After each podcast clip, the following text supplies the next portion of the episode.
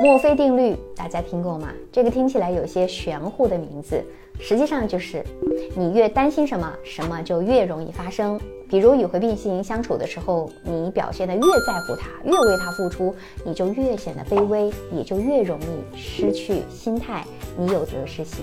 我们与回避型相处，关心对方的感受当然是必要的，但是不要每次都以牺牲自己的感受为代价。当你对回避型是过度关心的时候，他会感受到自己受到约束和管教了，不仅不会听你的话，反而会对你心生厌恶。比如说回避型加班了，你就叮嘱他：“亲爱的，晚饭别忘记吃哦。”你只要清楚地表达你的关心就可以了。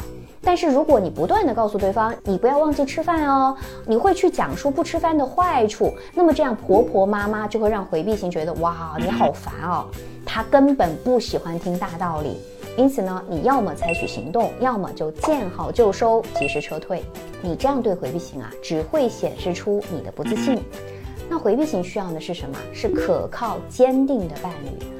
敏锐的回避型就会在你的态度当中去觉察到你的压力，本来就容易感到压力的回避型，当发现你的压力之后，他会更加有负担。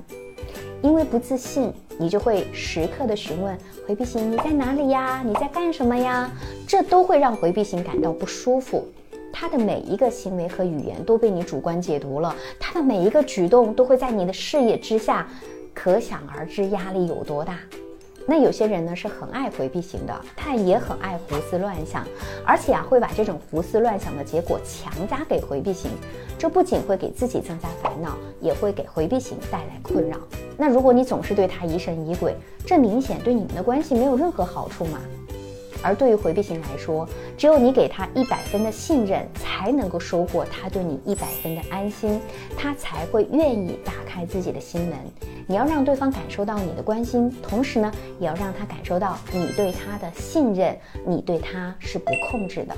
根据墨菲定律，我们知道了，我们需要在意回避型，但是不能太过分。我是小资，关注我，影响千万女性，收获幸福。